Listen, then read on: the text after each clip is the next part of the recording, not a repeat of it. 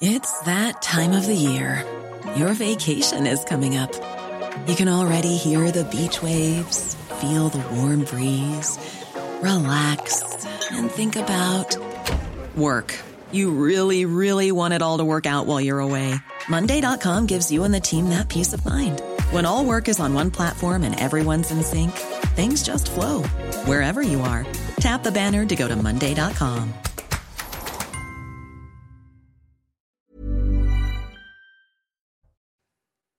Bonsoir à tous, très heureux de vous retrouver pour Soir Info Week-end. On débat, on analyse l'actualité ce soir avec autour de ce plateau Judith Vintraube, grand reporter au Figaro. Bonsoir Judith. Bonsoir Olivier. À vos côtés l'avocat Pierre Gentillet. Bonsoir Pierre.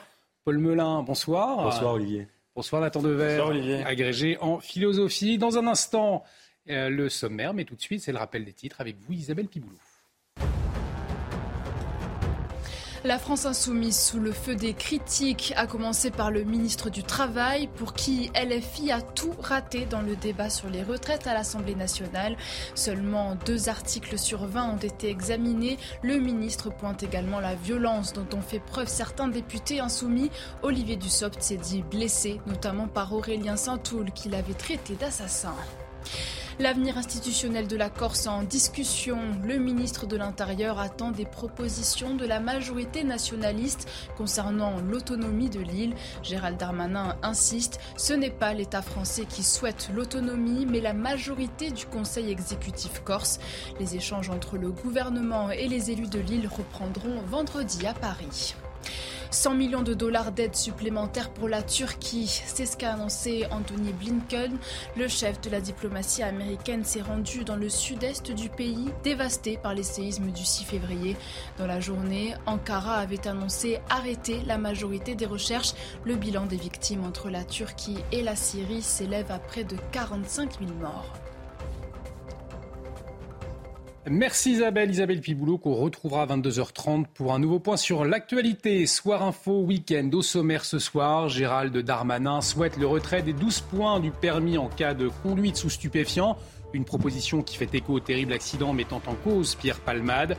Le ministre de l'Intérieur qui annonce aussi vouloir renommer les homicides involontaires en homicides routiers quand le conducteur est sous drogue.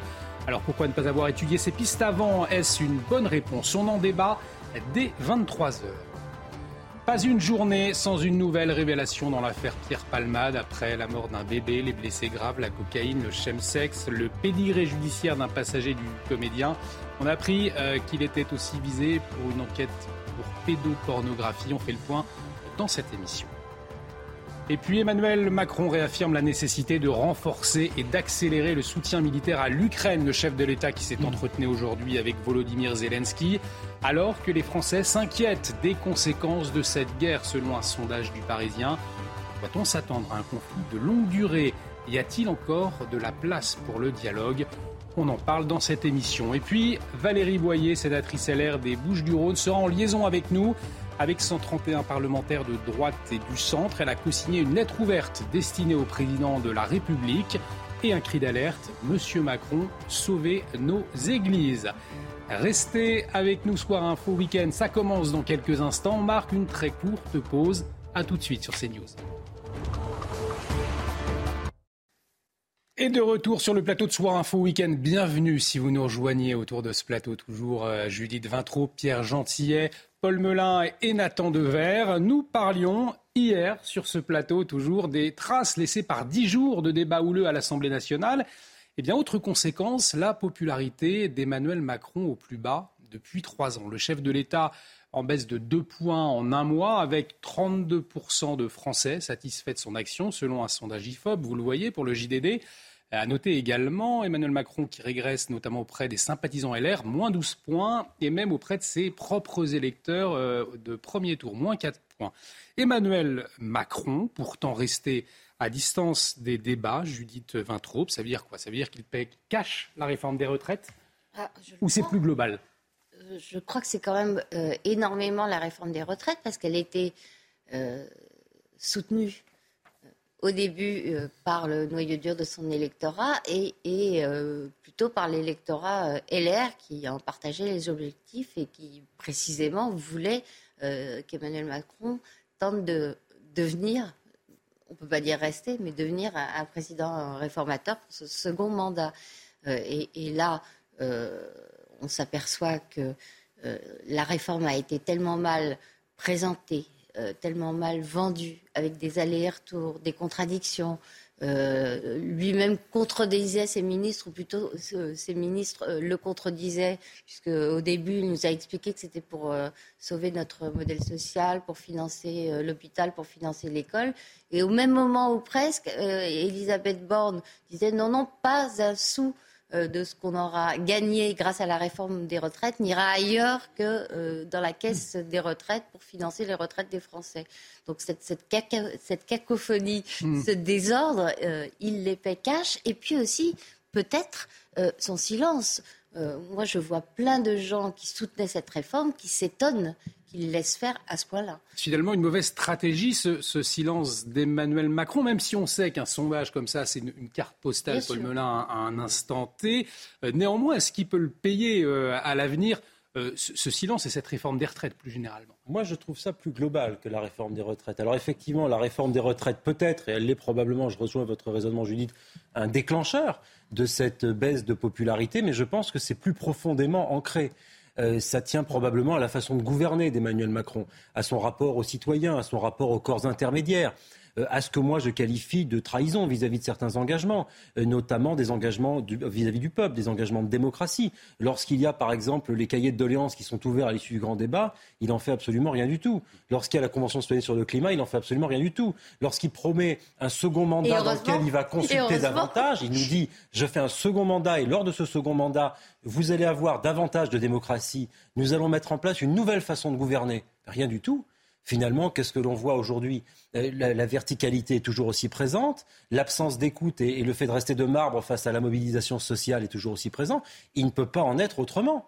Alors après, naturellement, je ne suis pas un perdreau de l'année, les courbes de popularité fluctuent, mm. elles évoluent, et peut-être que ça s'améliorera dans quelques semaines pour une autre actualité. Mais je crois que profondément la façon de gouverner d'Emmanuel Macron, depuis un certain nombre de mois et même pendant son premier mandat, sont largement responsables de cette impopularité. Et je pense que les retraites vont au-delà, et même plus généralement, le mouvement euh, de lutte contre la réforme des retraites va au-delà du simple sujet des retraites. C'est un mouvement contre le déclassement contre le grand déclassement qu'il y a dans ce pays. C'est ça le mot-clé. Et il y a beaucoup de Français qui se sentent déclassés et qui tiennent Emmanuel Macron, à tort ou à raison, moi je pense plutôt à raison, pour responsable de leur situation. Justement, Nathan Dever, on attend une grande mobilisation le 7 mars avec des blocages annoncés. Euh, est-ce que cette mobilisation, elle peut euh, être euh, très suivie justement parce que les Français ne sont pas simplement opposés à la réforme des retraites, mais plus généralement, comme le disait Paul Melun, à Emmanuel Macron?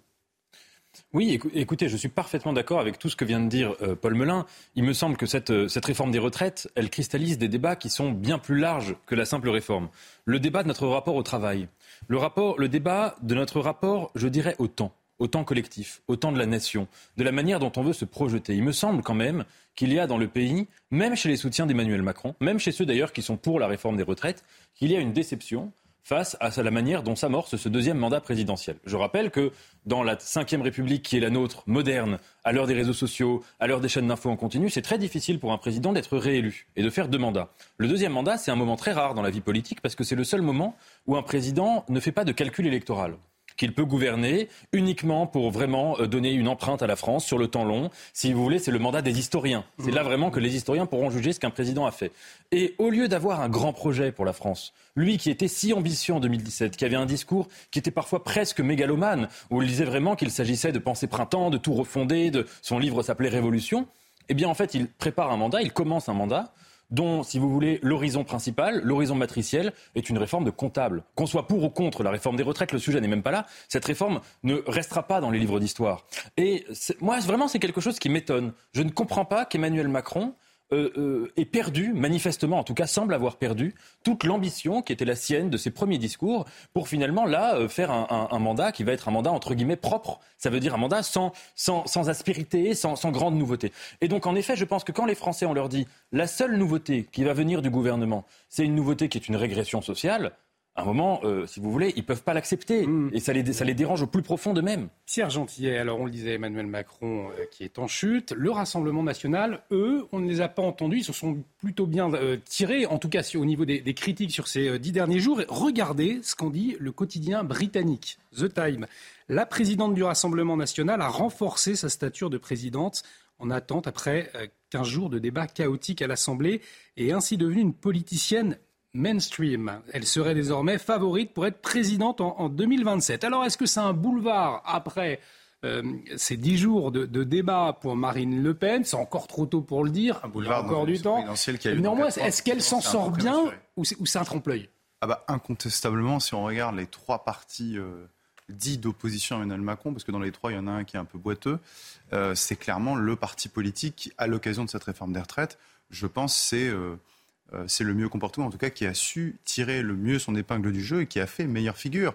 Euh, les Républicains, on a vu ce qu'il en était. Le numéro 2, Aurélien Pradier, a été remercié parce qu'il euh, avait une position différente et à l'Assemblée, les députés ne sont pas tous d'accord entre eux, malgré la consigne donnée par Ciotti. La NUPES est fracturée. À l'intérieur, la France insoumise s'est complètement ridiculisée avec tous ces excès verbaux qu'on leur connaît, euh, toutes ces outrances, et puis notamment ce député, vous savez, avec ce ballon de foot, avec à l'effigie d'Elisabeth Borne, euh, qui a été exclu pendant 15 jours de l'Assemblée. Le Rassemblement national à côté, je, veux dire, c'est l'opposition, c'est l'opposition modérée, dans, vraiment dans tout Mais une opposition avec des propositions, bien présentable. justement, euh, en fait, le tour de force de Marine Le Pen, c'est qu'elle réussit à apparaître comme la gagnante de cette séquence absolument lamentable de l'Assemblée nationale, sans que personne ne lui demande vraiment ce qu'elle aurait fait mhm. euh, pour sauver le, système des retraites. Alors, côté LFI, on ne leur demande pas vraiment non plus mais ils se précipitent pour dire faut faire payer les riches, c'est ça la solution. Et puis d'abord, il n'y a même pas de problème euh, d'équilibre financier des retraites. Elle, on ne lui demande rien, elle ne dit rien. Elle critique fortement euh, la réforme, laissant sous-entendre qu'elle est inutile. Elle ne propose absolument rien euh, pour assurer sa pérennité et résoudre le problème que pose la démographie, euh, quoi qu'on en dise. Mais on ne lui demande pas de compte. Vraiment, elle s'en tire bien. Nathan Devers. Je suis d'accord avec vous et dans le cas de Marine Le Pen, on peut remarquer quand même, parce que maintenant on peut faire une analyse un peu avec sur le long terme, que Marine Le Pen monte systématiquement dans les sondages dans les périodes euh, dans lesquelles elle n'est pas euh, euh, au devant de la scène. Ça veut dire vraiment, à chaque fois, sa stratégie, c'est de ne rien faire et hum, laisser quelqu'un se discréditer à sa place. Là, en l'occurrence, c'est plutôt le groupe de la NUPES qui s'est, qui s'est mis euh, dans l'embarras euh, du point de vue des, des, des, de l'opinion publique. Et donc là, elle monte. C'est exactement comme pendant la, la, dernière euh, élection présidentielle, quand Éric Zemmour a occupé le devant de la scène, qu'elle, elle est restée en retrait et qu'elle montait. Donc ça, si vous voulez, c'est facile de monter quand on ne fait, quand on n'est pas visible. Mais évidemment, à chaque fois qu'elle se rend visible et qu'elle occupe le devant de la scène, là, elle descend dans les sondages. En tout cas, pour l'instant, ça s'est toujours passé ainsi. Paul Melun. Puis en termes de forme, il y a quand même un élément qui est assez amusant, c'est de voir finalement, euh, par un rapide coup d'œil, un peu comment se comporte chaque groupe parlementaire et comment se comportent les porte-paroles des grands partis politiques qui sont représentés aujourd'hui euh, face à cette réforme. Et vous l'avez dit les uns et les autres, je suis d'accord, la France insoumise se monte sous un jour qui, de fait, fait monter le Rassemblement national, puisqu'elle n'est pas en mesure d'incarner une opposition qui incarne quelque chose qui est un contre-modèle suffisamment crédible pour les Français. Et je crois que, contrairement à l'idée reçue qu'on pourrait avoir, euh, l'insoumission pour l'insoumission, les Français n'adhèrent pas forcément. C'est pas parce qu'une importante majorité des Français sont contre la réforme des retraites mm. qu'ils sont favorables à ce qu'on euh, se moque d'un ministre d'une façon un petit peu dégoûtante, à ce qu'on mette son pied sur la tête d'un ministre de ballon, sous la forme d'un ballon, qu'on les traite d'assassins, etc. Euh, les Français aiment bien que leur classe politique ait un certain niveau. Et ça, Marine Le Pen l'a compris. Alors après, est-ce que c'est sincère ou est-ce que c'est fin Je ne sais pas. Mais en tout cas, ces députés incarnent un peu mieux cette, euh, cette, chose, cette vision des choses. Et il y en a d'autres qui s'en tirent bien. Ce sont les, syndicats avec une augmentation d'adhérents depuis le 1er janvier, certainement liée là encore euh, à la réforme de la retraite. On va en, en dire un mot dans un instant. Restez avec nous sur CNews. On marque une très courte pause. De retour sur le plateau de Soir Info Week-end. Bienvenue si vous nous rejoignez, toujours avec Judith Vintraud, Pierre Gentillet, Paul Melun et Nathan Dever. Dans un instant, on va parler de ce cri d'alerte de 131 parlementaires. Euh, il demande à Emmanuel Macron de s'investir pour les églises en France. Valérie Boyer, la sénatrice LR des Bouches-du-Rhône, sera euh, en liaison avec nous. Euh, mais avant, on en parlait il y a quelques instants, la baisse de popularité d'Emmanuel Macron après les débats autour de la réforme des retraites. Eh bien, il y a un effet inverse chez les syndicats. Depuis le début de l'année, ils enregistrent une hausse du nombre de nouveaux adhérents partout en France. Voyez les explications de Maxime Lavandier, Yael Benamou, Marine Sabourin, Thibault Marcheteau et Laure Parra. Dans toutes les manifestations, leur présence est remarquée, leur parole écoutée. Partout en France, les syndicats bénéficient actuellement d'une grande visibilité. Si ce combat continue et si on arrive à le mener à terme, je me syndiquerai. C'est une promesse que je me suis faite à moi-même. Petit à petit, ça se questionne. On a des AG où les gens ne sont pas forcément syndiqués, qui viennent en fait euh, nous rencontrer et euh, poser des questions. De très nombreux Français ont déjà franchi le cap ces dernières semaines. Depuis le 1er janvier 2023, la CFDT a attiré 10 000 nouveaux adhérents. Force ouvrière et CGT ont vu le nombre d'adhérents grimper depuis la mobilisation contre la réforme des retraites. 5 000 pour FO, deux fois plus qu'habituellement et 7000 à la CGT. Il y a un regain parce que les syndicats sont là quand il n'y a plus personne pour les représenter, pour, pour défendre leurs conditions de travail, pour les défendre dans ces attaques qui sont faites sur les retraites.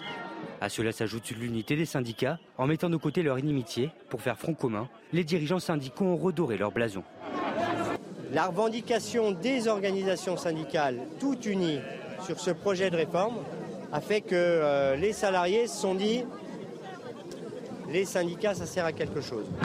Ces dernières années, le taux de syndicalisation en France avait baissé pour passer de 11% à 10,3% entre 2013 et 2019. Alors, pour tourner définitivement la page des années de déclin, les syndicats feront tout pour que ces nouveaux adhérents restent. Pierre-Jean Pitié, on a beaucoup parlé euh, du euh, chaos à, l'Assemblée nationale avec la France insoumise. Est-ce que ça montre finalement ces enregistrements, cette hausse des, des, adhésions euh, aux syndicats Est-ce que ça montre finalement que les Français n'ont plus confiance dans les partis politiques et davantage, ils se sentent davantage représentés aujourd'hui euh, par des syndicats, des syndicats qui avaient, on se souvient au moment des Gilets jaunes notamment, pratiquement disparu? Oui, alors euh, s'il y a une hausse effectivement des, cotisations syndicales, il faut rappeler aussi que ça fait suite à une des, adhérents, pardon. Cotisation, je sais pas, mais... Bah, en tout cas, on cotise pour, euh, pour être adhérent.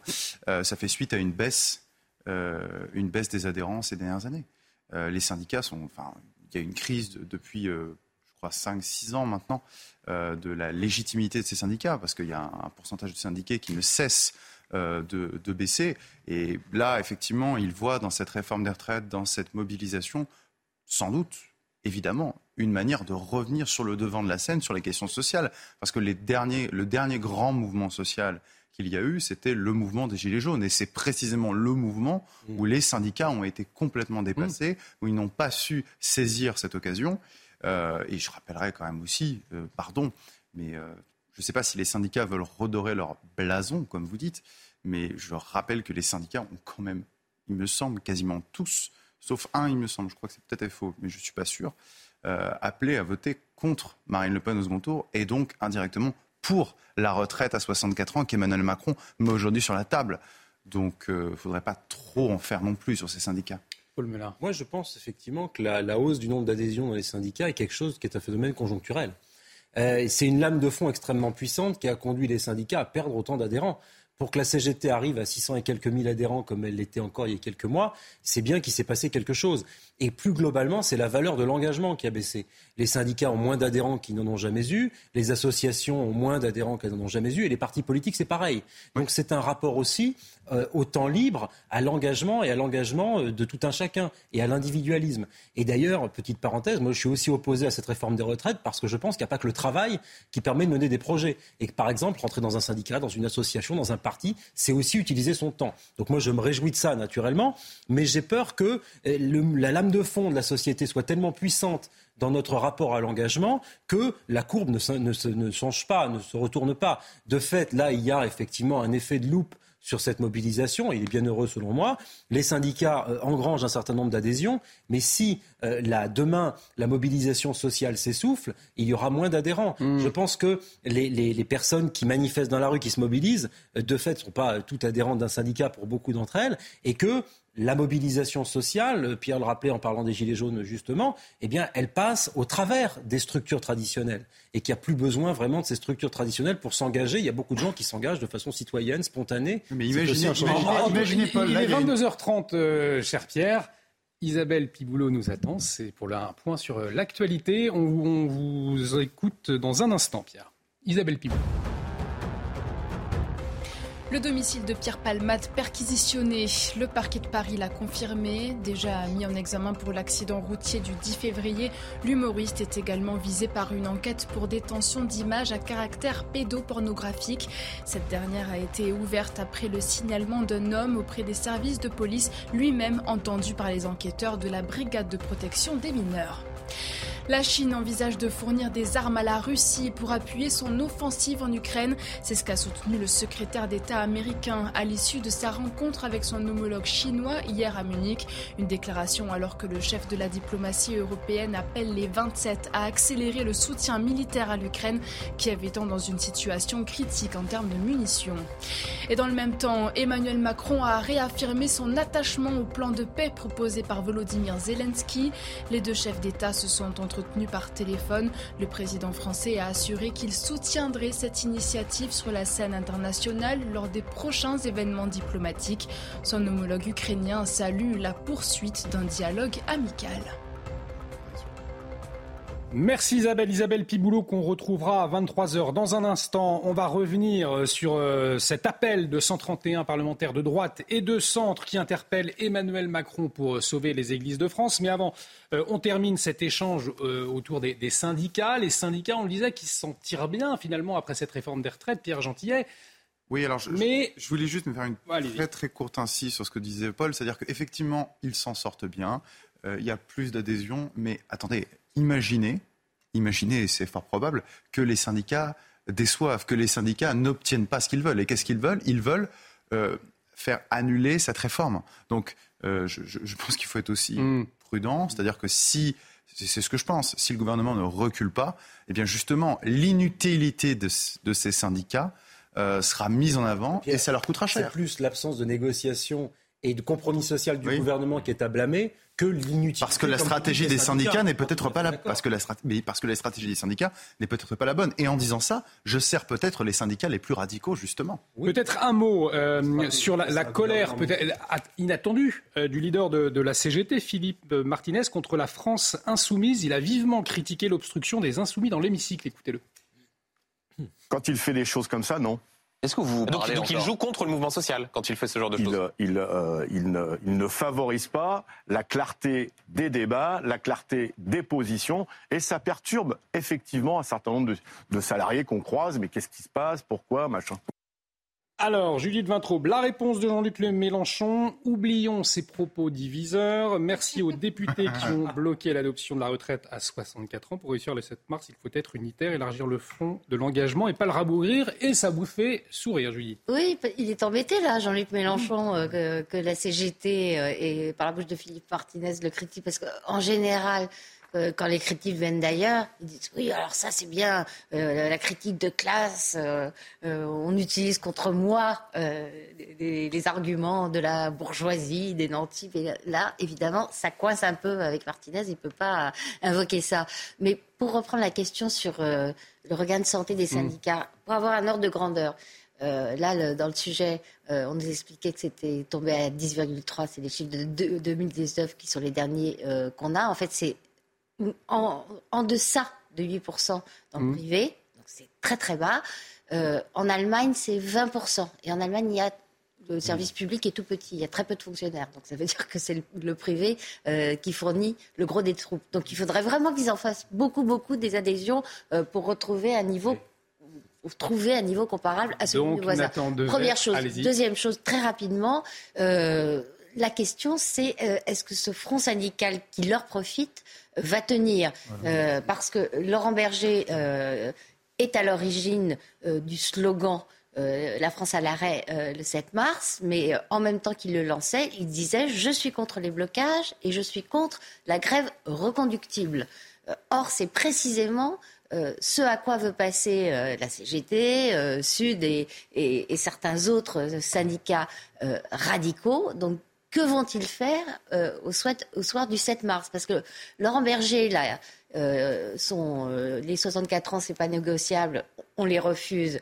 C'est un vote du congrès de la CFDT qui le tient, mais le reste, c'est quand même la tradition réformiste d'une part qui est celle de la CFDT, d'autre part qui a permis à ce syndicat de devenir le premier de France devant euh, le syndicat révolutionnaire euh, CGT. Valérie Boyer, euh, la sénatrice des Bouches-du-Rhône, nous attend, mais Nathan Dever, vous ne vous êtes pas exprimé sur la, hausse des syndicats, un trompe-l'œil, finalement tout est, relatif par rapport à la hausse de ces adhésions bah, Il me semble en effet que si on veut comprendre cette hausse, il faut comprendre pourquoi il y a eu un recul.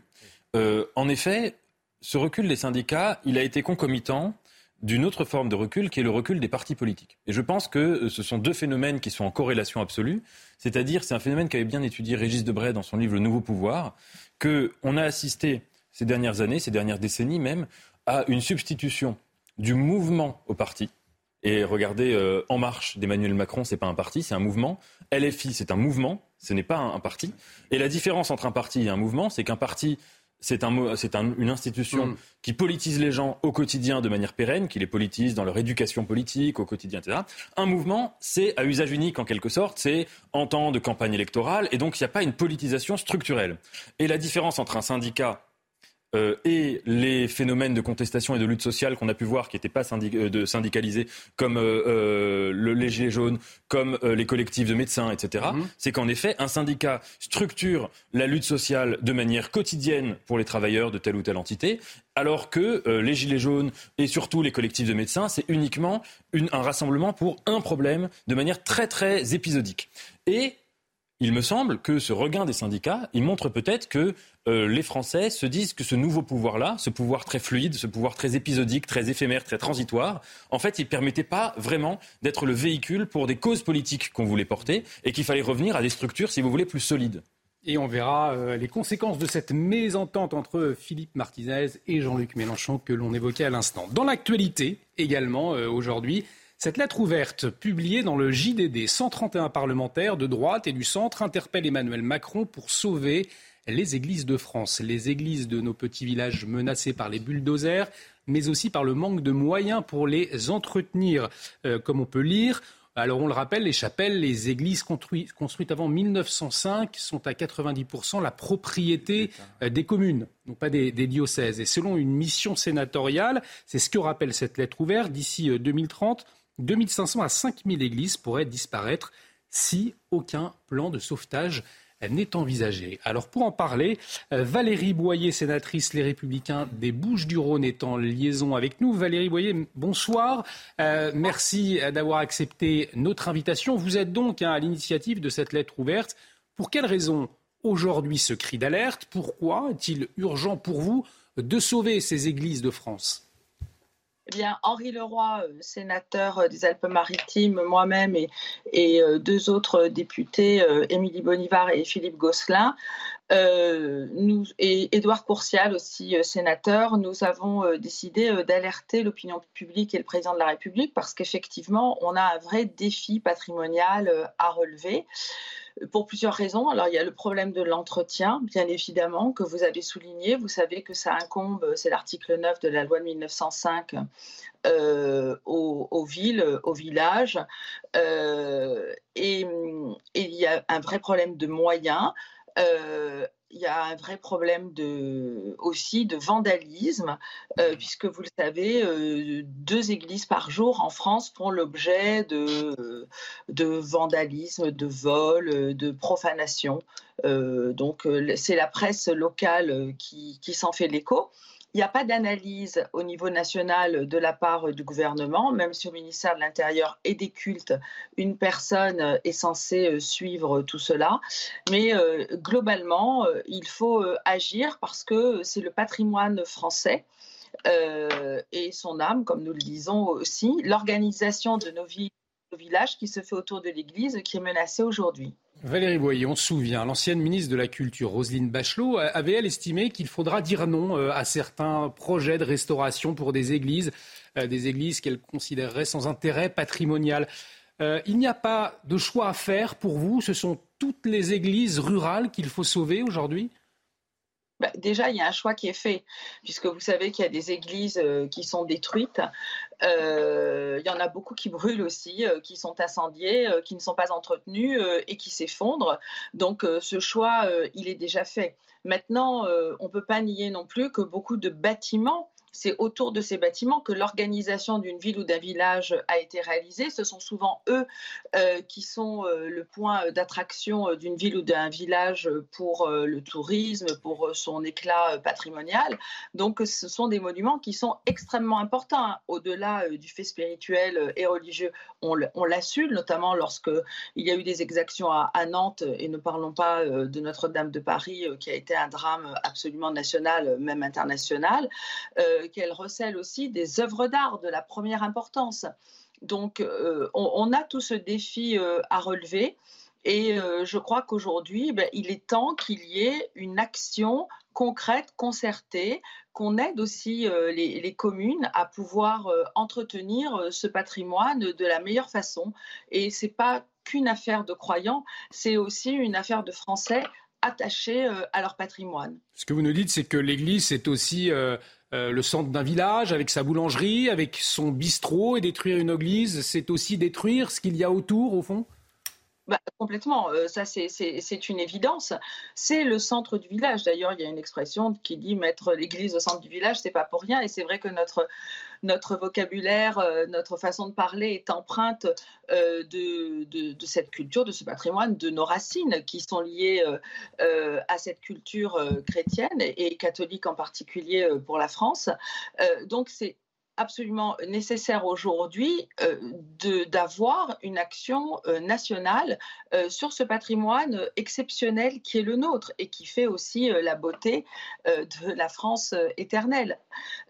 Au-delà de ça, je pense qu'il faut aussi, bien évidemment, qu'on ait une lisibilité sur ce qui se passe, parce que je l'évoquais tout à l'heure, euh, on lit euh, tout le temps euh, dans des petites annonces de la presse locale, régionale, qu'une église a été vandalisée, qu'elle a été volée, etc.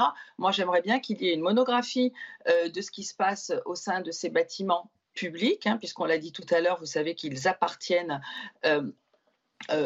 aux, villes, euh, aux départements, etc. Euh, parce que ce n'est pas le cas aujourd'hui. Donc on ne sait pas quels sont les profils des auteurs, pourquoi ça récidive, s'il serait nécessaire probablement de mieux les sécuriser. Bon, ça on le sait, mais il faut le faire, il faut donner les moyens. Et tout ça mérite une attention toute particulière.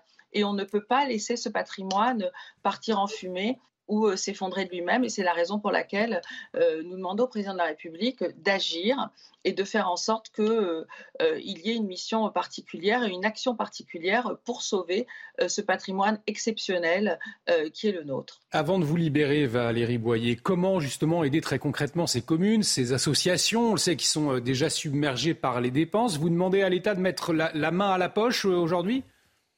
Ah bah, euh, de toute façon, euh, c'est de l'argent public tout ça. Euh, mais ce sont aussi des ressources, puisque la, beauté d'un village, la beauté d'une ville, l'organisation architecturale et urbanistique d'un village se fait la plupart du temps autour de l'église. Donc c'est effectivement c'est un coût cet entretien, mais d'abord c'est un devoir, puisque depuis la loi de 1905, ça appartient, c'est un bien national. ce sont des biens nationaux, pardon, euh, mais euh, c'est aussi une ressource et euh, il faut absolument la préserver parce que si on défigure nos villes et nos villages, eh bien, ce sont en moins et c'est aussi une partie de nous-mêmes qui part. Merci beaucoup Valérie Boyer d'avoir accepté notre invitation sur CNews. Je le rappelle, sénatrice LR des Bouches-du-Rhône et, et, vous co-signez donc une lettre ouverte pour interpeller Emmanuel Macron pour sauver les églises de France. Merci Valérie Boyer. Nathan Dever. Euh, voilà ce qu'on peut lire, notamment dans cette lettre ouverte. À chaque fois qu'une église euh, s'efface, c'est un fragment d'âme de la France qui s'évanouit. C'est ce qu'on peut lire dans cette euh, phrase. C'est inquiétant pour une société justement de ne pas entretenir ce qui symbolise son passé. Oui, tout à fait. D'autant que, comme l'a dit Valérie Boyer, les, églises de France, ce ne sont pas seulement des monuments religieux, ce ne sont pas seulement non plus des monuments qui relèvent du patrimoine architectural, c'est quelque chose qui relève presque davantage de l'âme. C'est-à-dire qu'en effet, euh, euh, les villages, la notion de village, la notion de ville même, se structure autour de ce noyau, de ce cercle euh, qui irradie comme ça dans la ville, qui est, qui est l'Église. Il y a un texte de Marcel Proust, qui est un de ses premiers textes vraiment importants, qui est un article qu'il a publié dans le Figaro, d'ailleurs, qui s'appelait La mort des cathédrales, dans le cadre du grand débat sur la laïcité. Et lui, il avait très peur d'une chose, il n'était pas spécialement euh, contre la, République, etc. Il n'était pas dans une vision euh, anti-laïcarde ou laïque, mais il avait peur d'une chose, c'était que la laïcité affecte le bâtiment et l'aura que avaient euh, les églises. Je cherchais l'extrait en question, je, n'arrivais pas à le retrouver. Mais si vous voulez, euh, c'est en effet là où nous sommes arrivés. C'est-à-dire que quand, pour les églises qui sont construites avant 1905, leur restauration, leur entretien euh, doit relever du budget des, collectivités et que ce n'est pas le cas et qu'on voit ces bâtiments tomber en, en, déshérence, en fragilité, etc., c'est évidemment extrêmement problématique. Mais quand Roselyne Bachelot, Judith Vintraube, parce que c'est un sujet qui revient régulièrement hein, sur le devant de l'actualité, quand Roselyne Bachelot euh, estimait qu'on ne pouvait pas euh, assumer tous les projets de restauration d'églises, que de toute façon l'État français n'a pas les moyens. Euh, elle a en partie raison ou pas? Je le pense. elle parlait spécifiquement des églises du 19e. Je ne sais pas pourquoi, d'ailleurs, elle n'a pas parlé des églises du 20e, parce hmm. qu'il y, a des vraies horreurs dans les églises construites ce qui est maintenant le siècle précédent, les églises du 19e sont plutôt euh, en général de, de meilleure facture. Et, euh, Certaines sont très intéressantes au plan architectural. Oui, Mais, mais, y compris dans les églises très modernes. Enfin, il y, a vraiment des trucs euh, dans, dans, le 20e. Donc, D'accord avec vous. Et il y, y, a un autre. donc, effectivement, à mon avis, tout ne mérite pas d'être sauvé. Et il y a une deuxième chose, quand on travaille le dossier, euh, on s'aperçoit que les églises, comme le reste, sont victimes de l'inflation normative. Euh, elles sont soumises à tellement euh, d'obligations, elles ont des cahiers des charges épouvantables que souvent les communes préfèrent jeter l'éponge plutôt qu'assumer mm. des coûts prohibitifs, des durées de travaux avec une complexité administrative abominable. On, a fait en sorte, là aussi, grâce aux feuilles administratifs et grâce à, notre folie euh, normative, euh, de décourager euh, les meilleures volontés. Paul Melun et puis Pierre Gentillet, vous conclurez sur cette question des, églises en France. Moi, je suis très satisfait que ces 131 parlementaires rejoignent ce combat qui est aussi le mien. Et je crois qu'il y a beaucoup, beaucoup de Français qui partagent ce combat. Vous savez, moi, j'ai beaucoup échangé à ce sujet-là sur le patrimoine et sur les églises avec beaucoup d'associations associations qui font un travail formidable, je pense qu'il faut les saluer, des élus locaux qui sont très dévoués, beaucoup de gens qui ont travaillé, qui ont écrit des textes, il y a eu des textes très bien sur les églises, il y en avait un en Marianne qui avait été écrit par Jules Ayuso sur le sujet, il y a beaucoup, beaucoup de gens qui se battent pour la préservation du patrimoine français et pas seulement religieux. Nathan le disait fort justement sur l'âme de la France, une église, c'est le prolongement du paysage. Et un paysage, ça se construit. Euh, le paysage français n'est pas une forêt, c'est pas, c'est pas, si vous voulez, un jardin d'Éden qui n'aurait pas été façonné par l'homme. Lorsque vous observez un village, c'est un peu comme sur l'affiche de François Mitterrand sur la France tranquille. Ça, vous avez le village, le clocher prolonge le paysage. un clocher prolonge une colline, prolonge une rivière, une route sinueuse vient prolonger des prés. C'est ça la France. Et, si vous n'entretenez pas ce patrimoine-là qui est absolument formidable, ben vous n'entretenez pas la France. Vous n'entretenez pas son histoire, vous n'entretenez pas sa sociologie aujourd'hui, vous n'entretenez pas les campagnes, et ça, c'est dramatique. Donc, si vous voulez, même si c'est un travail énorme, c'est un travail qu'il faut mener, et je ne suis pas d'accord avec Roselyne Bachelot sur les églises du 19e siècle. 19e siècle, un siècle extraordinaire. Il y a beaucoup d'églises qui sont magnifiques. Hmm. Moi, j'habite une petite commune dans le nord de Sèvres. Il y a 11 églises pour 2600 habitants. C'est amusant. 11 églises sur la commune. C'est une commune nouvelle. Chaque église a son intérêt. Hmm. Une chapelle est de 950 après Jésus-Christ. Une autre est du 19e. Mais de celle de 955 jusqu'à celle du 19e, elles disent toutes quelque chose de l'évolution de notre pays. Et les laisser à l'abandon, c'est laisser à l'abandon notre histoire. Entretenir nos églises et entretenir la France, Pierre Gentillet, comme le disait Paul Melun. Ah oui, incontestablement. Mais c'est peut-être pas toujours entretenir la République et c'est peut-être ça qui peut poser problème à une partie de nos élites, à mon avis, mais ça, on en reparlera. Je, pense, pour revenir sur euh, une notion qui est très importante, avant même de parler de, religion, il faut parler d'esthétique, mmh. comme vous l'avez très bien fait, euh, Nathan et Paul, euh, quand on parle des églises de France et en particulier quand on parle des petits, quand on parle pardon, des petits villages. C'est vrai que c'est un. Moi, je suis un randonneur, je suis un marcheur, et c'est vrai que quand je passe dans un petit village, je m'arrête systématiquement à l'église, non pas parfois, mais par curiosité. Et aussi parce que l'Église signifie une certaine centralité dans le village. Quand on est au niveau de l'Église, euh, dans tous les petits villages, on sait qu'on est au centre du village. Il y a quelque chose, je ne vais pas vous expliquer, mais il y a quelque chose de rassurant.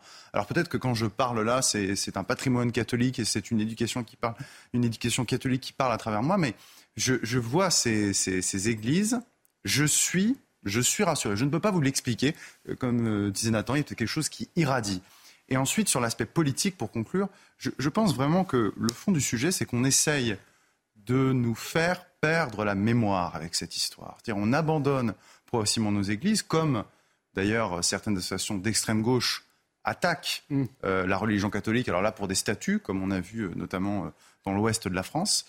mais si vous voulez, je, pense qu'il y a vraiment une action délibérée de l'État de vraiment nous faire perdre la mémoire sur notre passé. Et quel est-il notre passé? C'est 1500 ans d'histoire catholique. Si la France est un régime républicain, bien entendu, elle a mis un à sa charge dans la loi de 1905 les églises, qui sont propriété de la commune et donc mm-hmm. de l'État, rappelons-le. et deuxièmement, elle ne doit pas oublier, cette France, qu'au-delà d'un régime politique, il y a une histoire. On ne peut pas balayer cette histoire. Vouloir que ces églises disparaissent, c'est vouloir rayer une partie de notre histoire. Et on verra si euh, l'appel de ces 131 parlementaires pour sauver les églises de France euh, va être entendu par Emmanuel Macron. On va revenir dans quelques instants sur l'une des actualités principales de la journée. Euh, Gérald Darmanin qui propose le retrait de 12 points du permis en cas de conduite sous stupéfiant, une proposition en écho au terrible accident euh, qui a mis en cause Pierre Palmade. Euh, je vous le rappelle, il était euh, sous cocaïne au volant. On va en parler longuement, largement dans quelques minutes. Mais avant, retour sur cette agression d'un chauffeur de taxi. Ça s'est passé vendredi soir sur les Champs-Élysées à Paris. Une agression filmée en direct, en direct et qui atteste de la difficulté du métier de chauffeur de taxi en constante insécurité et en proie aux violences. C'est vrai qu'on en parle assez peu et pourtant ce sont des violences quotidienne. L'homme blessé vendredi au crâne a eu 21 jours d'ITT. Le récit de cette agression avec Anne-Isabelle Tollet et Maxime Lavandier.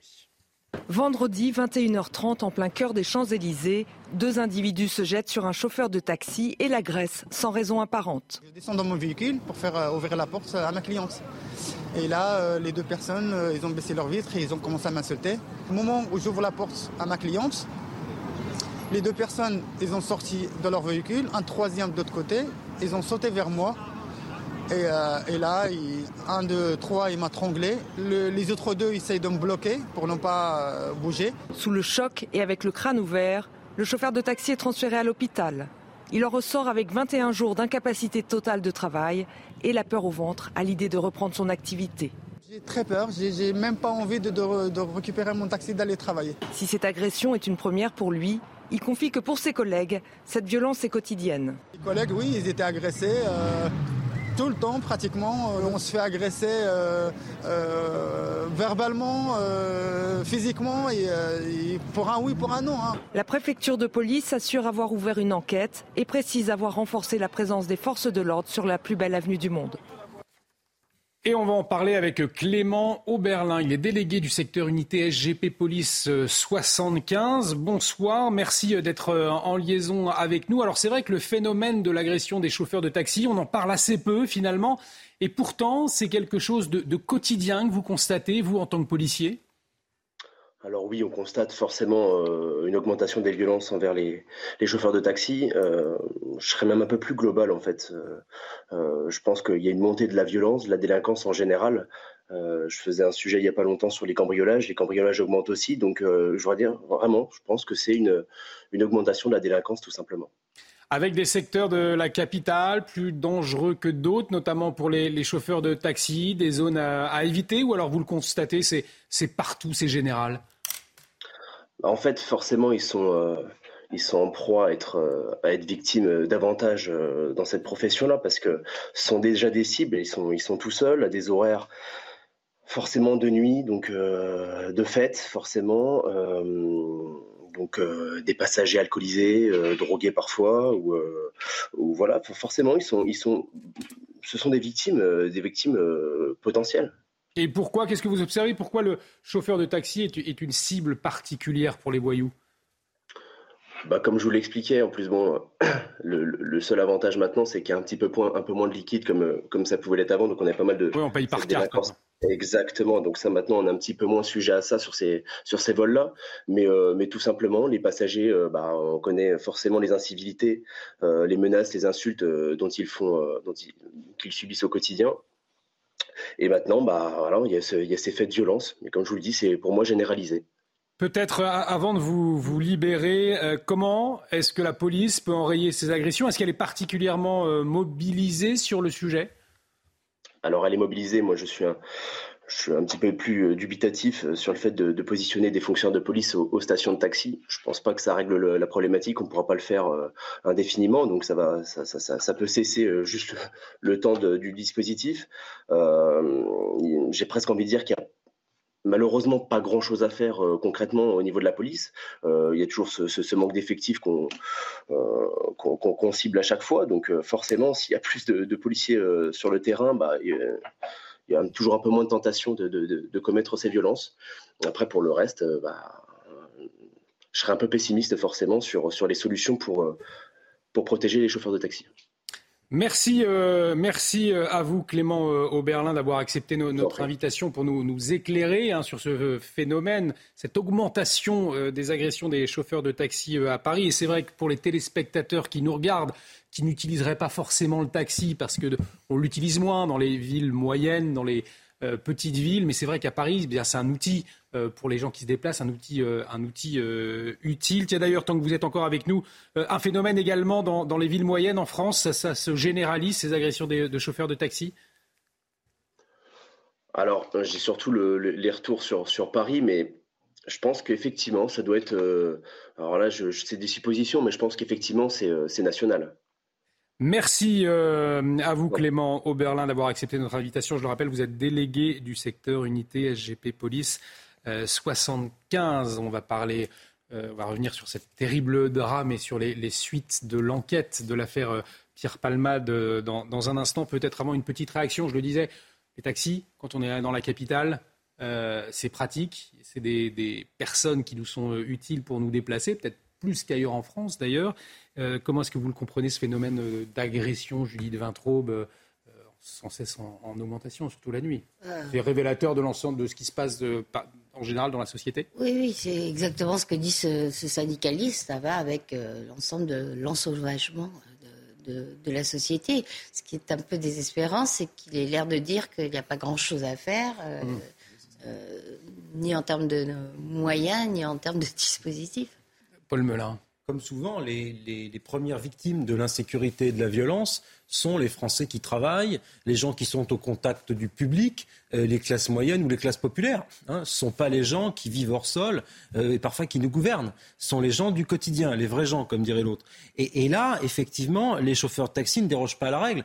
Paris est de plus en plus violent, Paris est de plus en plus insécurisant et par conséquent, les gens qui subissent cela, ça va être des garçons de café euh, face à la gare du Nord, ça va être des chauffeurs de taxi, ça va être, vous savez, quand vous interrogez un chauffeur de taxi ou un chauffeur de bus euh, dans en Ile-de-France, vous lui demandez alors votre quotidien, est-ce que vous avez déjà eu affaire à la violence? Est-ce que vous avez déjà eu des menaces verbales? Est-ce que vous avez déjà été agressé? Il n'y en a pas un seul qui vous dira ça m'est jamais arrivé.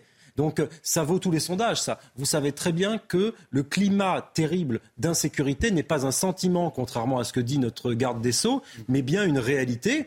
Et face à cela, le message de ce syndicaliste est assez inquiétant, puisque lui, expert de la sécurité, ne voit pas les solutions, le contour des solutions sécuritaires que l'on pourrait apporter à cette hyperviolence.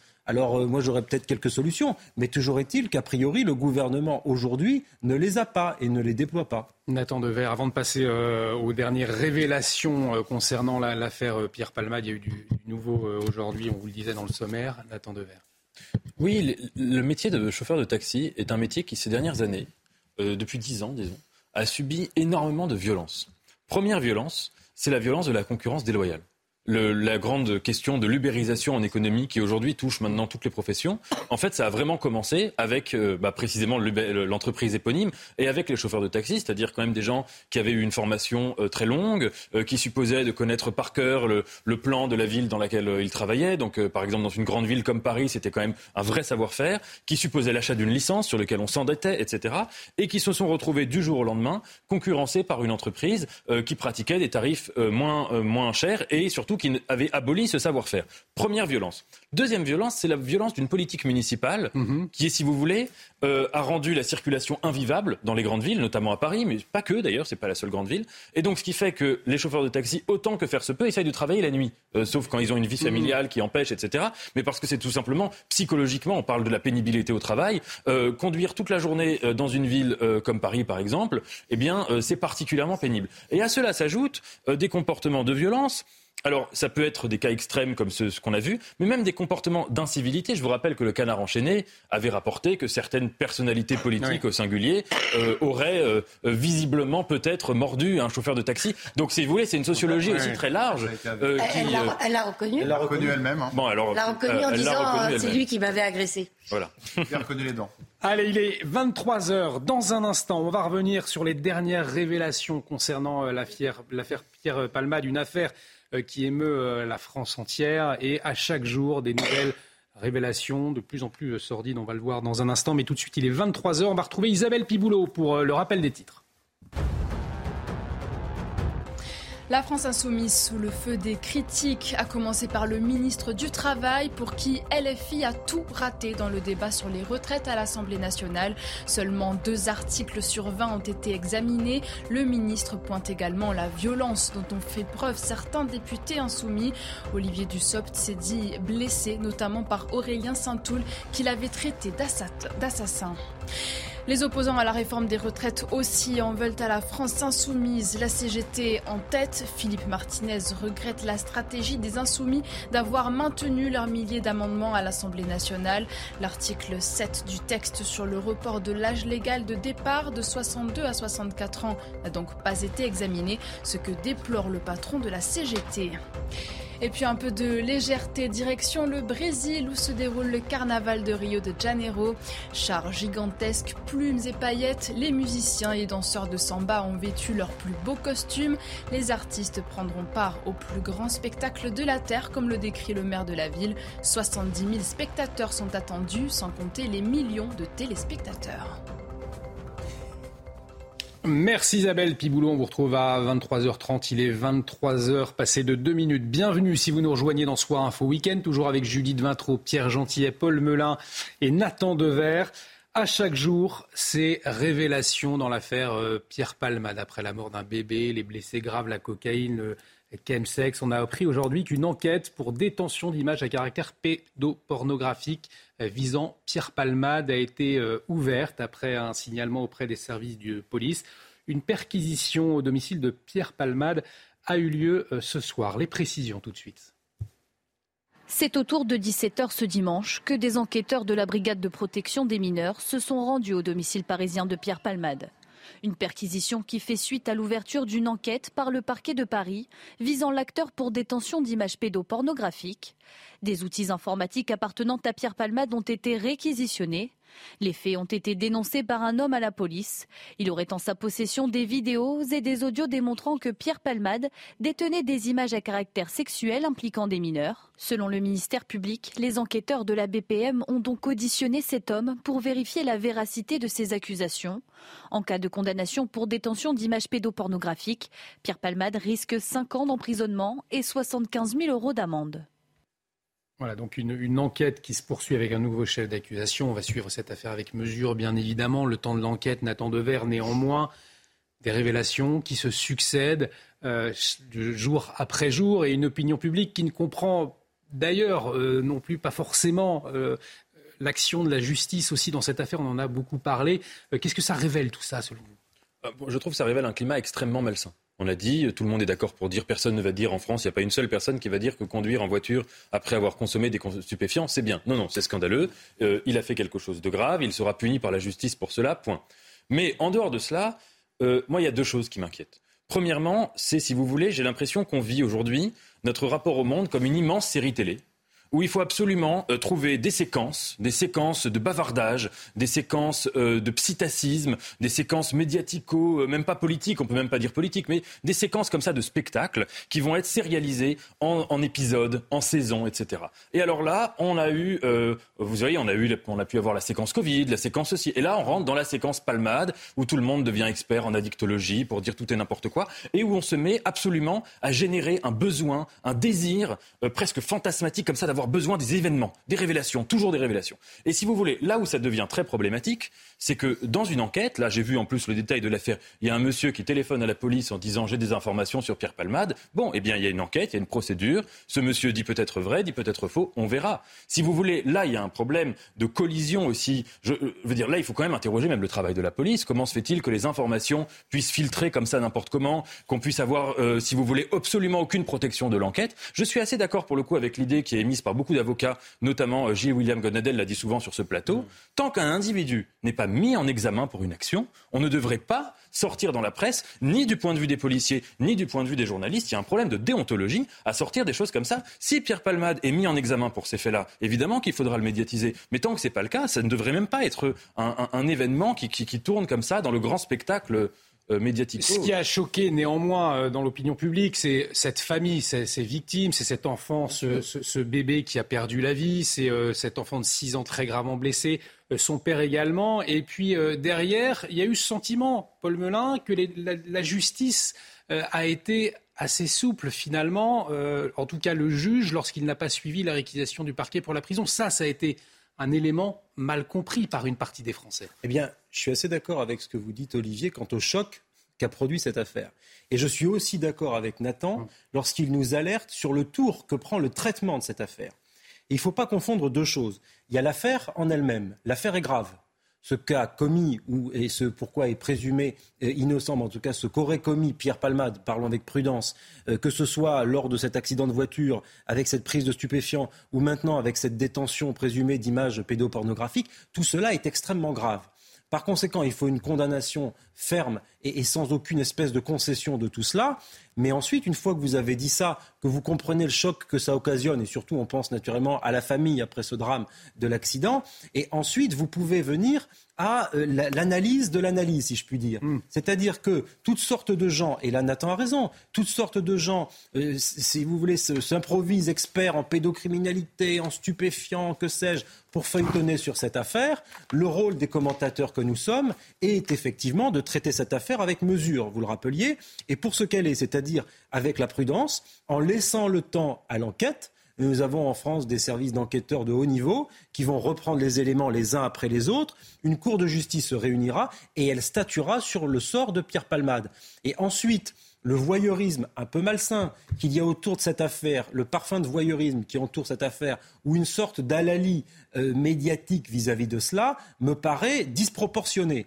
Donc vous pouvez tout à la fois condamner très fermement ce pourquoi Pierre Palmade est inquiété aujourd'hui et condamner sans aucune réserve évidemment la détention d'images pédopornographiques ou la conduite en mm. état de prise de stupéfiants et dans le même temps dire qu'il faut traiter ça avec mesure et que se mettre à 150 sur un homme à terre euh, et le fusiller ne sert à rien. Donc il faut calmer les choses et je pense que c'est la bonne méthode. Après voilà. Ceci étant, ça a permis, Julie de Vintraube, de révéler euh, aussi ce, phénomène de conduite sous cocaïne, l'ampleur de la cocaïne aujourd'hui euh, en France, et que euh, on a appris eh bien qu'il y avait que 6 points en moins sur le permis de conduire quand vous conduisez sous cocaïne, et c'est un homicide à voler. On, va y revenir d'ailleurs dans un instant avec Gérald Darmanin, mais ça a soulevé aussi des vraies questions oui, ça a soulevé des vraies questions.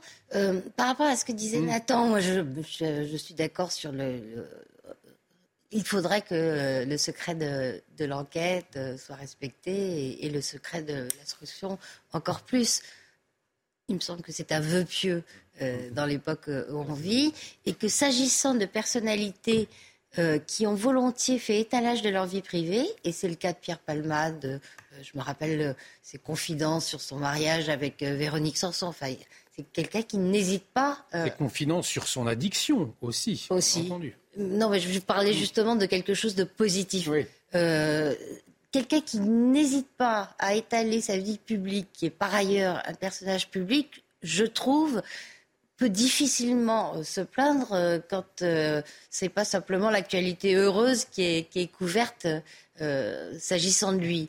Euh, je fais une différence entre les gens qui n'ont jamais étalé leur vie privée euh, et, qui réclament à bon droit euh, qu'on la respecte et un personnage public qui fait état d'éléments privés de, sa vie. En tout cas, en écho à, cette affaire, et on, vous entendra à ce sujet, Pierre Gentillet, euh, cette proposition du ministre de l'Intérieur, euh, on le rappelle, Pierre Palmal, il était sous l'emprise de cocaïne pendant l'accident. Euh, après ce dramatique accident, Gérald Darmanin a donc déclaré aujourd'hui vouloir retirer les 12 points du permis de conduire d'une personne conduisant sous stupéfiant.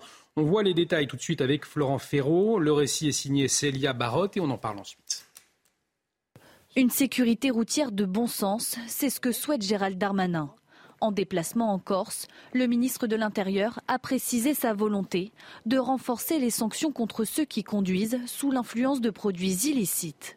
Donc la proposition est assez simple suppression, retrait du permis, retrait des 12 points lorsqu'on conduit ce stupéfiant et euh, accepter l'idée que même si on garde l'amende, on puisse arrêter de retirer les points pour les personnes qui ont fait un excès de vitesse de moins de 5 km à l'heure. Mais ce n'est pas tout. Gérald Darmanin se dit prêt à requalifier les accidents mortels causés par la prise de stupéfiants ou d'alcool. Je suis par ailleurs en lien étroit avec Éric Dupont-Moretti pour renommer en homicide routier les accidents mortels dus à la drogue et à l'alcool. Nous y travaillons depuis décembre dernier sur proposition des associations. Selon le ministère de l'Intérieur, chaque année, 600 personnes décèdent dans des accidents de la route liés à la drogue. Alors même si jugée tardive par certains, cette nouvelle mesure fait l'unanimité auprès des Français que nous avons interrogés. Avec tout ce qu'on voit, les accidents et tout ça, c'est scandaleux ce qui se passe en ce moment. Donc il n'y a pas de souci, moi c'est 100%. Non seulement on se met en danger, mais on met surtout la vie des gens en danger. Donc euh, pour moi c'est quelque chose qui, qui, est important. Entièrement d'accord. La drogue, l'alcool, tout ça au volant, niet. Pour lutter contre la drogue au volant, Gérald Darmanin veut renforcer la présence des forces de l'ordre sur les routes de France. Les contrôles seront sensiblement augmentés cette année pour passer à 1 million contre 800 000 en 2022. Pierre Gentier, il aura suivi d'un accident impliquant une personne connue finalement pour que des décisions ou des propositions euh, soient faites sur la question de la, drogue et sur euh, la sécurité routière. Pourtant, eh bien, ce n'est pas un, sujet nouveau euh, en France. Oui, ce n'est pas un sujet nouveau, mais par contre, ce qui est récurrent et ce qui commence à, je pense, à agacer les juristes et le juriste que je suis, c'est la manie qu'ont les politiques et au cas particulier les ministres de créer une loi événement. C'est-à-dire que hmm. dès l'instant qu'il y a un fait divers, on parle d'un fait divers quand même, euh, même s'il y a un phénomène, hein, en hmm. l'occurrence, c'est, il me semble, la première cause de mortalité euh, sur la route, effectivement, c'est la consommation de stupéfiants. Euh, il y a quelque chose d'insupportable à se dire qu'on fait une loi parce qu'un événement arrive. Euh, mais en permanence. C'est vraiment en permanence. Je veux quand même rappeler le cadre légal, pardon. on aurait pu le faire avant, comme vous le disiez. Oui, voilà, c'est la première chose qu'on se dit. Mais je veux dire, euh, si vous voulez, à un moment, il faut arrêter. On a une inflation législative, il y a une maladie des lois dans ce pays, à tel point qu'on fait tellement de lois que la loi perd sa force normative originelle. Et surtout, parfois, alors là, c'est pas le cas, on fait des lois parfois sur des sujets qui existent déjà, euh, ou même des lois parfois qui concernent le décret. Je, veux juste rappeler le cadre légal quand même que, que les gens s'y méprennent pas. Euh, la consommation de stupéfiants au volant, c'est quand même bien puni. Commençons par appliquer la loi finalement. Alors appliquons la loi, mais alors je vais aller plus loin. Alors déjà, il faut rappeler effectivement, c'est 6 euh, points de permis en moins, c'est 2 ans de prison et 4500 euros d'amende. Par ailleurs, il va y avoir un problème pratique. Je le dis, il va y avoir un problème pratique et il y a déjà un problème d'application pratique de ce délit. Lequel? Euh, Je pense que tous les gens qui nous regardent et qui ont pris la voiture et qui ont déjà été contrôlés euh, savent de quoi je parle. Je, moi, pour avoir pris la voiture et avoir été déjà contrôlé, on ne fait pas de contrôle de stupéfiants. On fait un contrôle d'alcoolémie. C'est moi, je connais personne qui a eu ça. On le fait, on le fait systématiquement en cas d'accident. Mais quand on vient vous contrôler, c'est un contrôle d'alcoolémie. Euh, alors ça veut dire quoi? Ça veut dire qu'on va renforcer, qu'on va mettre des moyens? Je ne sais pas, mais dans quoi on se lance là? Je, pense qu'il y a un cadre qui existe, il y a une loi qui existe. Alors on peut toujours durcir, durcir, durcir les lois. Accessoirement, il y a peut-être un autre problème sur les lois, sur, la, fin, sur le durcissement des lois, c'est l'application réelle des peines, hein, parce que ça ne va pas changer euh, euh, grand-chose. Bon là, en l'occurrence, on parle de, faire sauter le permis de, le permis de conduire, pourquoi pas. Mais, mais, moi, je pense qu'il faut arrêter. On, a trop de lois, on fait trop de lois. Là, la loi, elle me paraît suffisante. On va pas créer une loi palmate. Loi suffisante, euh, Paul Melun, pas de, pas de loi palmate finalement, ça sert à rien. Commençons par appliquer la loi. Je trouve que les automobilistes sont victimes d'une espèce d'injustice quant à la législation euh, en ce qui concerne le permis de conduire. C'est-à-dire que les petits délits, les petites incivilités, tout ce qui est interdit et qui mérite un point, fait que beaucoup de gens roulent quasiment sans permis aujourd'hui et qu'avec 12 points, euh, vu la fréquence à laquelle on peut récupérer ces points, on perd des points pour à peu près tout aujourd'hui, qu'on matraque les, on matraque les automobilistes, parfois pour des petites choses, pour des petites choses de gens honnêtes qui parfois, ben, ils n'ont pas vu le radar, ils sont passés à 56 au lieu de 50. Là, ceux-là, vous allez voir qu'on va les taper. Alors, c'est ce que j'allais dire. J'allais aller dans votre sens. Judith Vintraud va, va préciser. Dans l'interview au JDD, Gérald Darmanin précise qu'il il est en train d'étudier. J'allais y venir. C'est-à-dire qu'effectivement, ce type euh, d'acte-là, lorsque vous avez des petites amendes pour des petites choses comme ça, pour moi, on doit assouplir les choses. Et à l'inverse, pour des choses très graves comme la conduite euh, en état de prise de stupéfiants ou avec des taux d'alcoolémie absolument incroyables, là on peut agir. Ou lorsque vous voyez des rodéos urbains avec, vous savez, ces motos surpuissantes qui font des roues arrière sur le périphérique, là je pense que ça mérite largement une suspension de permis. Mais voyez, comme toujours, on a la main qui tremble avec les grands délinquants de la route.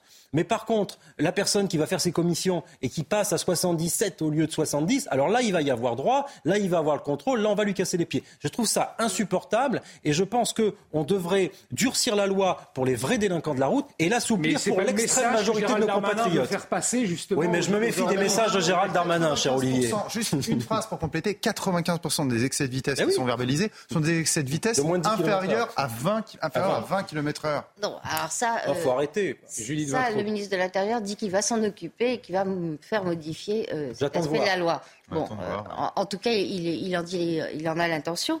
Euh, vous dites des taux, des, taux d'alcoolémie très hauts devraient justifier. Moi, je ne comprends toujours pas pourquoi on a une tolérance au volant pour un taux d'alcoolémie, quel qu'il soit. En plus, c'est tellement bas que c'est entre un verre, de vin, un verre et deux, est autorisé.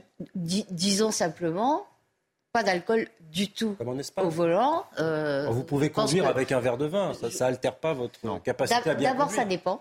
Euh, il, y a des, il, y a, des gens euh, plus, plus, sensibles que d'autres. Ensuite, ça oblige à, des calculs aléatoires parce qu'on ne sait jamais vraiment. donc, vraiment faire la politique zéro alcool au volant. Et puis aussi supprimer d'office les 12 points comme Gérald Darmanin veut le faire, euh, en cas de conduite quand on est euh, alcoolisé. Peut-être, euh, Nathan Devers, ce, cette affaire Palmade, elle a aussi soulevé la question de la consommation de drogue. Gérald Darmanin s'est exprimé sur le sujet parce que on a entendu ce débat. Oui, alors la cocaïne très dangereux, mais le cannabis c'est une drogue douce. On peut éventuellement penser à légaliser le cannabis pour davantage combattre la cocaïne. Euh, voilà ce qu'a dit euh, Gérald Darmanin. J'attire l'attention sur le fait euh, que la cocaïne est parfois présentée comme récréative alors qu'il n'existe pas de drogue récréative. Il n'y a que des drogues mortelles, Nathan Dever. Écoutez, déjà, je voulais dire que ce qu'a dit Pierre, je l'ai trouvé extrêmement fort et extrêmement important. Et c'est lié d'ailleurs un peu à ce mm. qu'a dit Gérald Darmanin sur la cocaïne, mais parce que ça vient témoigner de deux choses. Premièrement, la loi, elle est là pour penser l'universel. Et les faits divers, c'est le particulier. L'universel, c'est par exemple la question en soi de la responsabilité au volant, la question en soi du rapport qu'on a à la drogue. La validité de la loi, d'ailleurs. La loi doit être générale et impersonnelle. Générale. Et, et donc, à partir du moment où on fait des lois pour répondre à des cas particuliers, Mm. Si vous voulez, c'est le signe d'une pauvreté du débat public. C'est qu'on est incapable d'avoir un débat sur des questions universelles, faire une émission ou un débat public ou une séance à l'Assemblée en disant qu'en est-il de la drogue, qu'en est-il du volant? Et on est obligé comme ça d'avoir des, petits événements qui viennent susciter du choc collectif pour légiférer. Et évidemment, on ne le fait pas de manière rationnelle. Et deuxièmement, et c'est sans doute le plus grave, c'est que derrière ça, il y a aussi, on peut critiquer les politiques. Mais il faut critiquer aussi notre horizon d'attente. C'est-à-dire que si on se met dans la tête d'un Gérald Darmanin, qui est ministre de l'Intérieur, qui a quand même des choses à faire importantes, eh bien, quand il y a un fait comme ça, aussi tragique soit-il, mais qui est quand même un fait divers, il se sent obligé de réagir. Parce qu'il se dit, si je ne réagis pas, on va me dire, euh, vous n'avez pas travaillé, vous ne faites pas votre travail. Et donc, si vous voulez, il y a cette, euh, ce paradigme du vélo pour un homme politique qui est, euh, vous savez, un, cycliste, s'il pédale pas, il tombe. Et c'est un peu la même chose. Les politiques doivent s'agiter pour montrer qu'ils agissent. Mmh. Mais commenter ou réagir à des faits divers, c'est pas du tout un travail de politique. Un politique, il doit bâtir, il doit bâtir sur le temps long. Et, anticiper. Et anticiper. Pour revenir à ce qu'on disait au tout début de l'émission, c'est vrai que ce mandat-ci, on n'est pas un mandat où les politiques anticipent sur l'avenir de la France. Ils préfèrent des, faits qui sont euh, des faits transitoires. Maintenant, sur la question de la drogue, rapidement, c'est vrai qu'il y a une grande question qu'on pourrait aussi poser, c'est que, par exemple, si on part du cas de Pierre Pierre Palmade. Pierre Palmade, c'est quelqu'un, et il avait dit publiquement plusieurs fois, qui avait essayé de s'en sortir de la drogue hmm. et qui n'avait pas réussi. Ça ne change rien au fait qu'il ne fallait pas conduire au volant euh, avec de la drogue, mais qu'il n'avait pas réussi. Et qu'en effet, il y a un cercle vicieux de la drogue et que sans doute que nos politiques de prévention et nos politiques de désintoxication sont incomplètes. Mon, mon avis, c'est qu'elles s'appuient trop sur des discours scientifiques et pas assez aussi sur des discours humains. On va parler de la, situation en Ukraine euh, dans un instant, mais peut-être Pierre Gentillet, euh, pour conclure, euh, votre avis sur cette autre déclaration de Gérald Darmanin. Je suis par ailleurs en lien étroit avec Éric Dupont-Moretti pour renommer en homicide routier les accidents mortels dus à la drogue et à l'alcool. Nous y travaillons depuis décembre dernier sur proposition des associations. Là encore, vous, applaudissez ou là ah encore vous dites Je suis sûr que ça va. la loi. Ça change rien. Moi, je suis sûr que ça va tout changer. Je pense même qu'il devrait aller plus loin. Homicide routier, très dangereux, très méchant. Oui, parce que là, c'est juste nommé.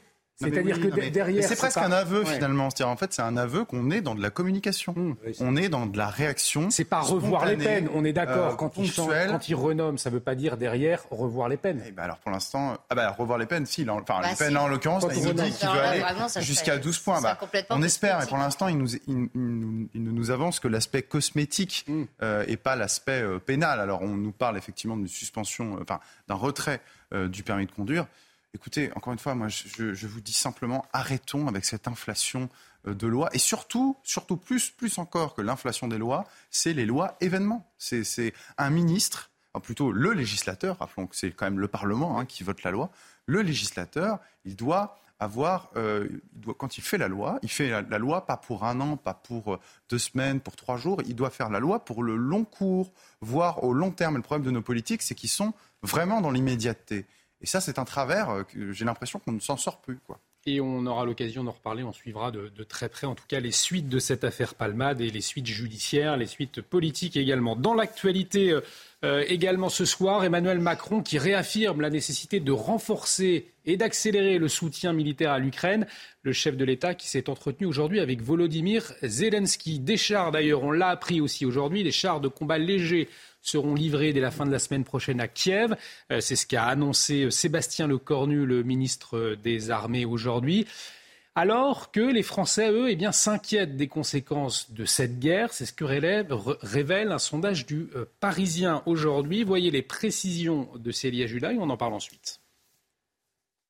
Un an après le début de la guerre en Ukraine, le conflit n'en finit pas d'inquiéter les Français. Ce sont les retombées économiques qui préoccupent le plus. Près de 90% d'entre eux se disent inquiets à l'échelle mondiale. Depuis le début du conflit, les prix de l'énergie et de certaines denrées alimentaires ont largement augmenté. Face à l'inflation, 80% des Français redoutent les effets directs sur leur porte-monnaie. Outre l'aspect financier, cette guerre aux portes de l'Europe fait également craindre une extension du conflit au-delà des frontières ukrainiennes pour 79% des Français. 77% d'entre eux évoquent même un risque de conflit mondial. À ces appréhensions s'ajoute l'image jusqu'au boutiste de Vladimir Poutine et un possible recours à l'arme nucléaire pour 69% des Français.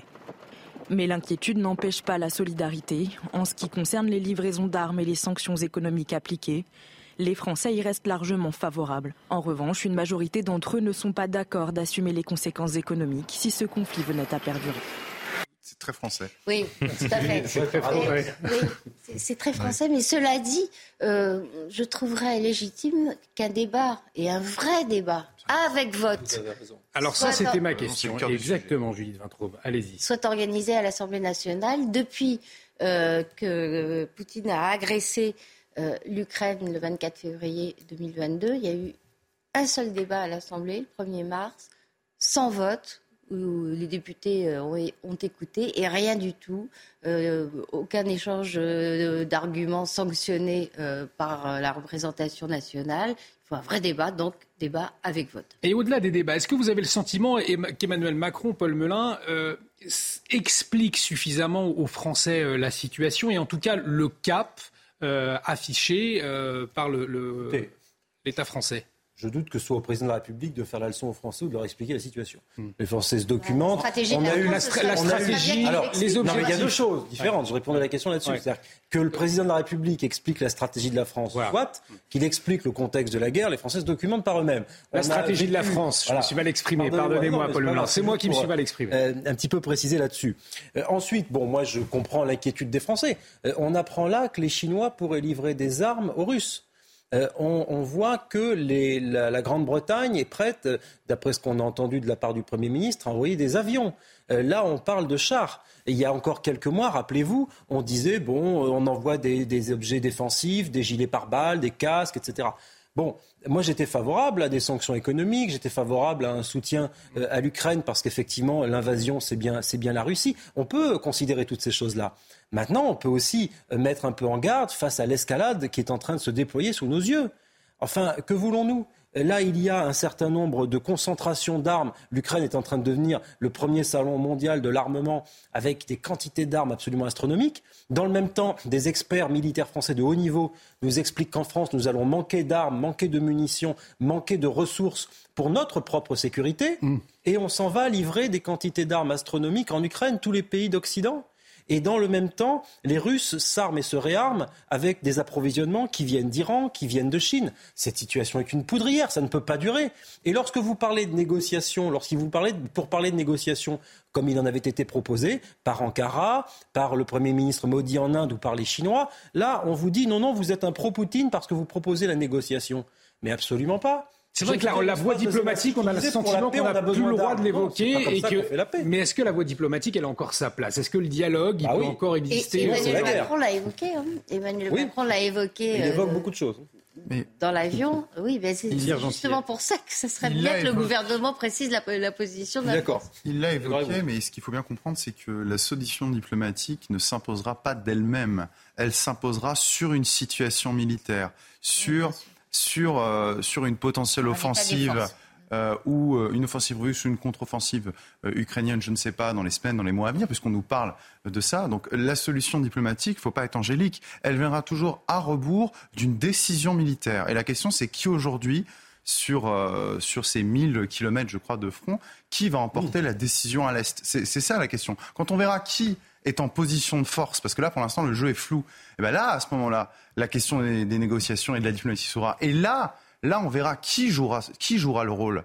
Euh, je pense que la France ne jouera pas le rôle euh, diplomatique, le rôle d'arbitre qui pourrait être le sien. Parce qu'aujourd'hui, et ça a été bien rappelé, nous sommes, nous sommes dans cette guerre. Et, ce, ce qu'il faut bien comprendre, et effectivement votre sondage est très intéressant en la matière, c'est que nous sommes dans cette guerre alors même que la représentation nationale n'a pas été consultée sur ce sujet-là, alors même qu'il y a une majorité des Français qui craignent cette guerre. Alors, pas qui sont opposés aux sanctions, mais notez mmh. en revanche, ils ne veulent pas les effets des sanctions. Mais on a une majorité de Français qui sont inquiets. Ça justifierait un débat. Nous n'avons pas ce débat et nous voyons systématiquement la même chose, mois après mois. Une escalade et toujours, toujours les mêmes déclarations. C'est nous dire, c'est la dernière limite. Au départ, on nous disait des vivres. Après, on nous a dit des armes défensives. Après, on nous a dit des chars. Demain, les avions qui vont être livrés, on nous dit Attention, surtout pas, on n'enverra pas de missiles, on ne donnera pas de missiles à longue portée aux Ukrainiens pour qu'ils tirent sur des cibles russes. C'est quoi l'étape suivante? Quand est-ce qu'on va s'arrêter? Alors justement, Nathan Dever, est-ce que le, dans la stratégie, ce qui ne manque pas aux Français, c'est un but de guerre? Comme, euh, quels, sont les, buts quels sont les buts de guerre, comme disent les, militaires? Quels sont les, objectifs pour les Français, en tout cas? Écoutez, il me semble que Ne pas écraser la Russie, mais euh, la défaite de la Russie. Alors c'est ce que dit Emmanuel Macron. Comment est-ce qu'on peut le comprendre? Bah, Il me semble que dans une guerre, les buts de guerre sont fixés par, par l'agresseur initialement. Mm. Euh, les buts de guerre de la Russie étaient euh, initialement d'occuper l'Ukraine, de faire en sorte que le gouvernement ukrainien tombe en deux ou trois jours, en quelques jours, quoi. Euh, quelques jours plus tard, après, euh, après le début de l'invasion, Vladimir Poutine avait euh, fait une, conférence de presse où il demandait, enfin pas une conférence de presse, mais une vidéo où il demandait aux généraux de l'armée ukrainienne de s'emparer du pouvoir à la place du président Zelensky. Et donc, clairement, le but de guerre de, la Russie était, et, et, sans doute toujours, de détruire au maximum le territoire de l'Ukraine. Donc, à partir de là, ce sont eux qui ont fixé les buts de guerre. Les buts de guerre en face, si vous voulez, quand on parle de diplomatie, moi, il me semble qu'il y a une temporalité de la diplomatie et que pour le coup, Emmanuel Macron a essayé de maintenir la diplomatie jusqu'au dernier moment. Euh, vous savez, dans le mm. livre de Michael Walzer, le philosophe Guerre justes et injustes, le critère qu'il utilise pour définir une guerre juste, un des critères, dans le jus ad bellum, le, ad bellum, le, droit qui détermine comment rentrer en guerre, c'est de faire la diplomatie jusqu'au moment où c'est plus possible. Emmanuel Macron, pour le coup, on ne peut pas le lui reprocher. Mm. Il est allé voir Vladimir Poutine jusqu'à la veille, de, enfin la, presque veille de, de, de l'invasion. Donc ensuite, il y a une temporalité de la diplomatie. Parler de diplomatie aujourd'hui, cela signifierait, ou de négociation en vue d'un accord de paix aujourd'hui, ça signifierait que des territoires soient rattachés à la Russie, euh, alors qu'ils ne sont pas reconnus comme russes selon le, droit international, notamment dans le Donbass, euh, la Crimée aussi. Donc à partir de là, les buts de guerre, il me semble qu'ils ont été définis par la Russie et donc par l'Ukraine euh, qui, les définit, mais de manière défensive, et que de fait, nous sommes dans cette situation. Mais je, précise une chose quand même, c'est que cette situation, en fait, s'il fallait dater cette guerre, on pourrait la dater euh, à 2014, au début euh, de la rébellion euh, à Kiev. On pourrait presque la dater à l'accession de Vladimir Poutine au, pouvoir en Russie, parce que depuis, depuis qu'il est arrivé au pouvoir, il n'a cessé d'étendre les terrains de guerre, que ce mhm. soit tantôt en, Géorgie, en Géorgie, en Tchétchénie, en Syrie, mais toujours avec les mêmes méthodes barbares. Et François Hollande qui s'est exprimé aujourd'hui d'ailleurs sur le sujet de la guerre en Ukraine, on va l'écouter dans un instant, mais tout de suite il est 23h30, on va retrouver Isabelle Piboulot pour un point sur les dernières actualités à vous Isabelle. L'île de la Réunion menacée par un cyclone ce soir baptisé Freddy. Il s'annonce très intense. Des vents soufflant à 310 km heure ont déjà été observés. L'île est placée en alerte orange cyclonique. Tous les établissements scolaires des crèches à l'université resteront fermés ce lundi et probablement mardi. Le niveau d'alerte rouge interdisant tout déplacement pourrait être déclenché en fonction de l'évolution de la situation. Tempête au Brésil, au moins 19 morts sont à déplorer. Des orages et des pluies diluviennes se sont abattus sur les agglomérations de Sao Paulo et de Rio de Janeiro, provoquant des inondations, détruisant routes et habitations. Et puis retour en France, la tâche n'a pas été facile face à Toulouse. Menés d'entrée, les Marseillais ont réussi à s'imposer 3-2 en clôture de la 24e journée de Ligue 1. But Mbemba, Under et Tavares. Marseille confirme ainsi sa deuxième place au classement avec 5 points de retard sur le PSG. Les deux clubs s'affronteront dimanche prochain au stade Vélodrome. Merci beaucoup euh, Isabelle. Et prochain point complet sur l'actualité, ce sera dans l'édition de la nuit à midi, à minuit avec euh, Mickaël Dorian. Je vous le disais, on continue de parler de la situation euh, en Ukraine. Emmanuel Macron qui assure à, Volodymyr Zelensky qu'il soutiendra son plan de paix. On va y revenir. François Hollande s'est exprimé aujourd'hui, l'ancien chef de l'État français, sur la guerre en Ukraine et il a averti la guerre sera longue. Écoutez. Ma conclusion, c'est que la guerre va durer elle va durer longtemps. Elle va durer tant qu'il n'y a pas eu euh, un rapport de force militaire qui euh, aura été créé dans un sens ou dans un autre. Pour qu'elle ne dure pas longtemps, il faut aider massivement l'Ukraine. Car sinon, il va y avoir ce que l'on appelle un conflit gelé, c'est-à-dire qu'il va y avoir une situation où il n'y aura ni vainqueur ni vaincu, où les forces vont se stabiliser euh, comme dans d'autres époques avec des tranchées, et au bout d'un certain moment, il y aura l'acceptation de l'amputation du territoire ukrainien. Ça veut dire, Paul Melun, selon François Hollande, que de toute façon, il faut armer l'Ukraine, il faut gagner militairement euh, contre la Russie et euh, rapidement, sinon le, conflit va durer dans le temps et va geler Là où je suis d'accord avec François Hollande, c'est que finalement, cet état de tension réciproque, de montée de la tension réciproque au plan militaire et euh, le marchepied finalement d'une négociation. Et là, pour faire un peu écho à ce que disait Nathan il y a quelques minutes, ce qui est la clé de ce conflit, c'est finalement cette question des buts de guerre. Alors j'étais d'accord avec ce que disait Nathan sur les buts de guerre russes. Effectivement, ils sont plutôt bien identifiés. Et Vladimir Poutine, si je puis dire, a annoncé la couleur dès 2014 sur ce qu'il souhaite.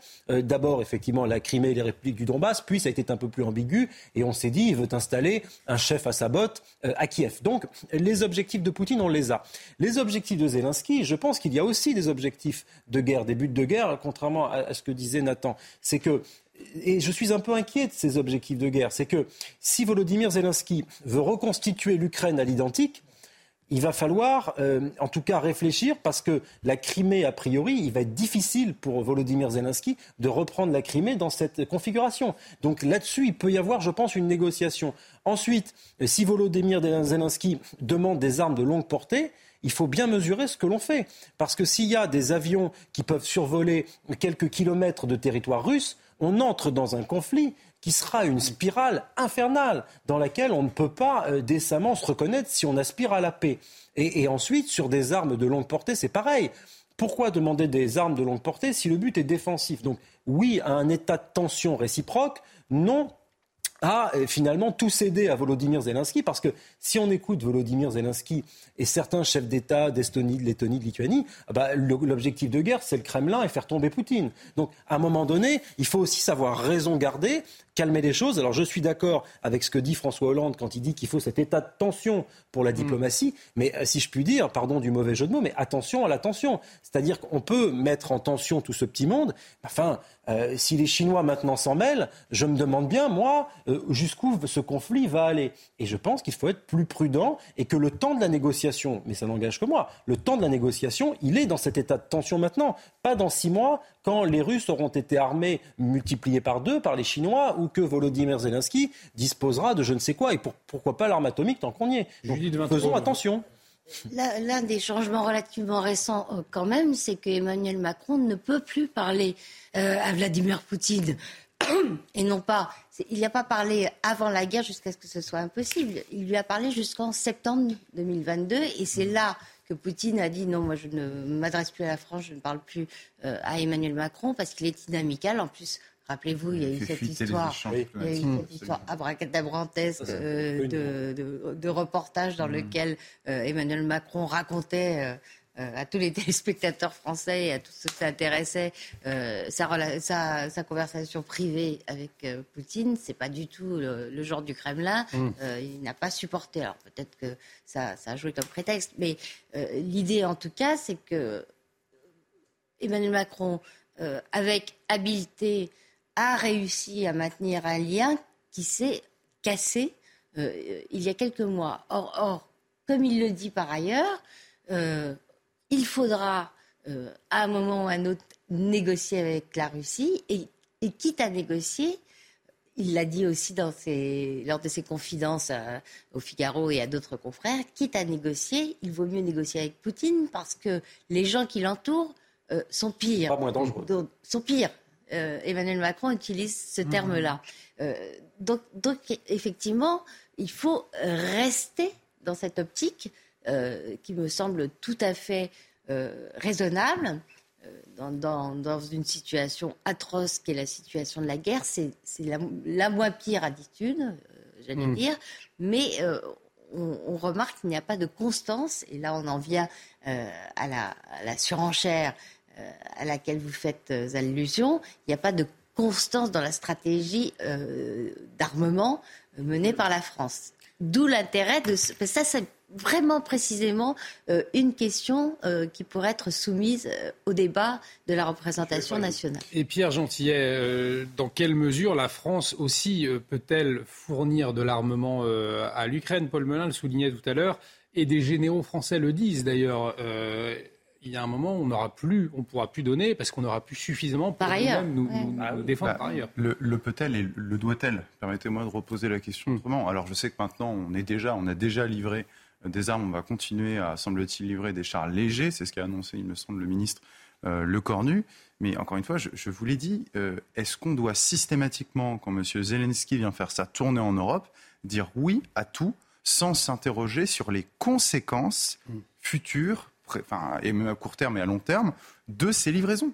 Je, le redis, bon, effectivement, il va y avoir euh, un moment, un nouveau moment militaire, semble-t-il, une nouvelle offensive, c'est ce qu'on nous, raconte partout, alors il euh, faut peut-être se méfier de la presse, mais euh, en tout cas, ce qui est sûr, c'est que c'est une décision militaire qui ensuite emportera une, une décision politique. Et pour ça, mais il faut être prêt à négocier. Et être prêt à négocier, je crois que personne n'a conscience qu'être prêt à négocier, ça veut dire aussi peut-être être prêt à négocier à la perte vis-à-vis des Ukrainiens si demain la solution militaire est emportée pour les Russes. Et je dis l'inverse mm. également de l'autre côté. La seule chose qui m'intéresse, c'est que cette guerre s'arrête au plus vite. Mais pour que cette guerre s'arrête au plus vite, pour qu'on aille dans un sens de la diplomatie en particulier, nous en France, il faudrait qu'on qu'on ait, les, qu'on ait les yeux en face des trous, pardonnez-moi. C'est-à-dire que effectivement, on n'a pas conscience, comme vous le rappeliez, qu'en Russie, euh, il y a des gens qui sont euh, bien plus radicaux que Poutine, qui veulent aller bien plus loin. D'accord? Donc qu'est-ce qu'on fait là? En fait, on, agite les radicaux et de la même manière, nous, en France, parce qu'il faut quand même le rappeler, et moi ça m'insupporte un petit peu depuis quelques mois, on est bassiné, à quelques exceptions près,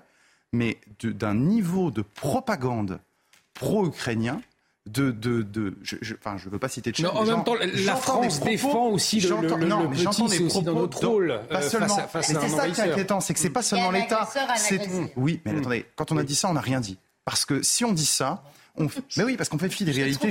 Non, non, non, mais ça c'est trop simple. Je suis, non, mais je conteste pas l'État, l'État militaire tel qu'il est aujourd'hui. Je ne conteste pas que c'est la Russie qui a envahi l'Ukraine. C'est pas le sujet. Le sujet, c'est est-ce qu'on est obligé d'être dans l'état hystérique dans lequel nous plonge une partie de la société civile et une partie des médias? Moi, je, quand je vois sur des, quand j'entends sur certaines chaînes de télévision concurrentes euh, que euh, les Russes ont des traits physiques, des euh, traits mentaux particuliers. Enfin, on est quasiment en train de les raciser finalement.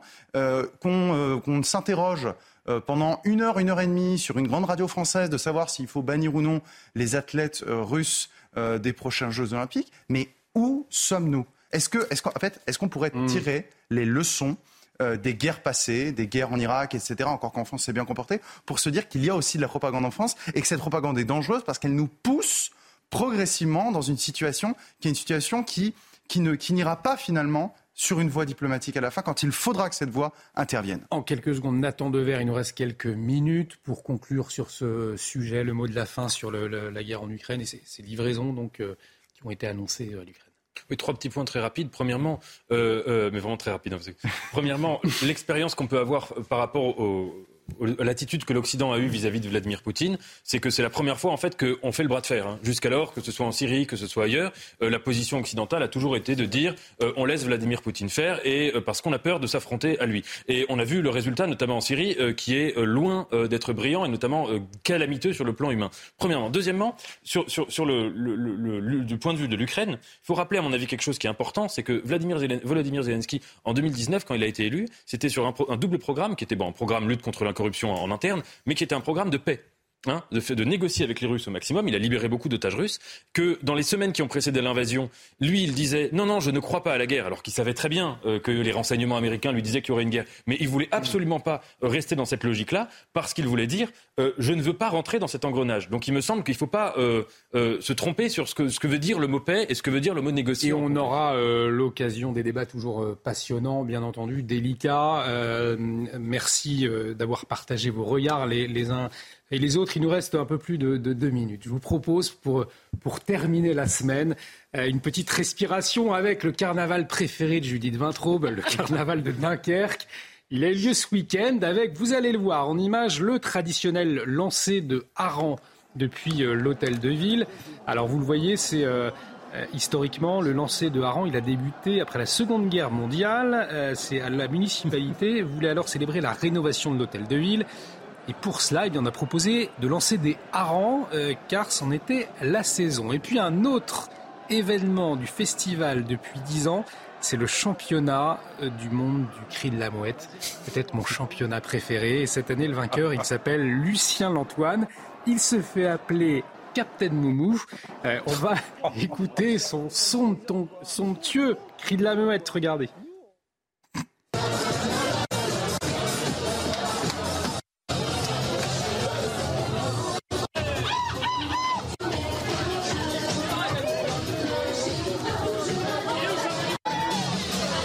Que ça fait à peu près une dizaine de fois. Voilà. Prends ton temps. C'est parti. Voilà. Merci beaucoup.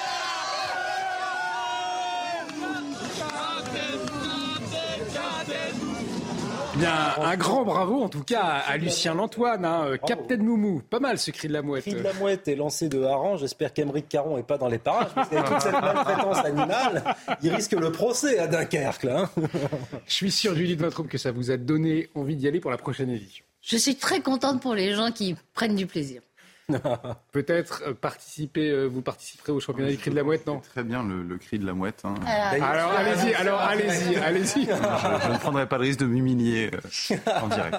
En tout cas, un grand merci à tous les quatre. Merci Nathan Dever, merci, Paul Melun, merci. beaucoup Pierre Gentillet, merci Julie de Vintraube.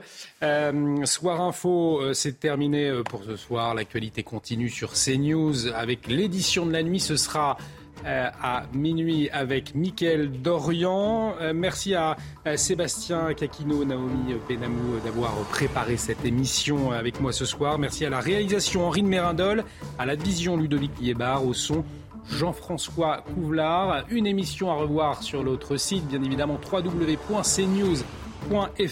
Excellente nuit sur notre antenne, à très vite.